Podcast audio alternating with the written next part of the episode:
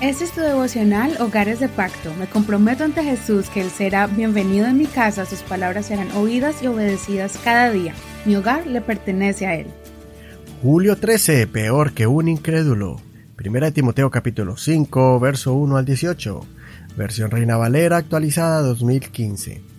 No reprendas con dureza al anciano, sino exhórtalo, como a padre, a los más jóvenes como a hermanos, a las ancianas como a madres y a las jóvenes como a hermanas, con toda pureza.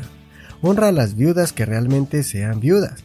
Pero si alguna viuda tiene hijos o nietos, que aprendan primero a ser piadosos con los de su propia casa y a recompensar a sus padres porque esto es aceptable delante de Dios. Ahora bien, la que es realmente viuda y que ha quedado sola, ha puesto su esperanza en Dios y persevera en súplica y oraciones de noche y de día pero la que se entrega a los placeres viviendo está muerta. Manda también estas cosas para que sean irreprensibles. Si alguien no tiene cuidado de los suyos y especialmente de los de su casa, ha negado la fe y es peor que un incrédulo. Sea incluida en la lista la viuda que haya cumplido por lo menos 60 años, que haya sido esposa de un solo marido y que tenga testimonio de buenas obras. Si ha criado hijos, si ha practicado la hospitalidad, si ha lavado los pies de los santos, si ha socorrido a los afligidos, y si se ha dedicado a toda buena obra. Pero no admitas a las viudas más jóvenes, porque cuando sus pasiones las apartan de Cristo, quieren casarse, estando bajo juicio por haber abandonado su primer compromiso. Y a la vez aprenden a ser ociosas andando de casa en casa. No solo aprenden a ser ociosas, sino también chismosas y entremetidas, hablando lo que no conviene. Por eso quiero que las más jóvenes se casen, críen hijos, gobiernen su casa y no den al adversario ninguna ocasión de reproche, porque ya algunas se han extraviado en pos de Satanás. Si algún creyente o alguna creyente tiene viudas, cuídelas. No sea carga para la iglesia, a fin de que haya lo suficiente para las que realmente son viudas.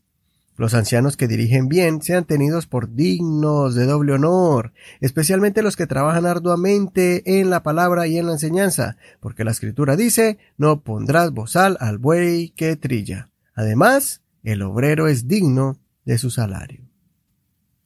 Los primeros versos de ese capítulo son muy lindos, porque Pablo está enseñando a este joven pastor cómo debe ser el trato con los demás miembros de la iglesia.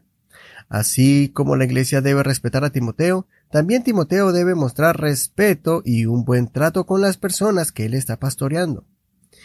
Pienso que si todos nos tratáramos de la misma manera, siempre vamos a honrarnos y vamos a evitar varios inconvenientes y malentendidos. A los ancianos hay que darles su lugar de honor, y cuando hay que corregirlos hay que hacerlo con respeto, como a nuestros padres. A los jóvenes, verlos como hermanos, y a las señoritas, respetarlas y honrarlas. La siguiente enseñanza es la que vamos a reflexionar el día de hoy y es la forma en que debemos tomar responsabilidad por los miembros de nuestro hogar. Pablo instauró el programa social que en la iglesia se estableció con los primeros diáconos de Jerusalén y fue a atender a las viudas y a los huérfanos. Pero habían personas que abusaban de este ministerio, llevando a sus mamás ancianas para que la iglesia cuidara de ellas y ellos se desentendieran de las necesidades básicas como vivienda y comida. Pablo pone un orden y muestra que las viudas jóvenes deberían restablecer sus vidas casándose otra vez y crear hijos como cualquier otra familia. Y que las ancianas viudas fueran sostenidas por sus propios hijos y parientes. Las personas que no hagan esto serán consideradas como incrédulos, que no tienen el temor de Dios ni conocen la palabra del Señor.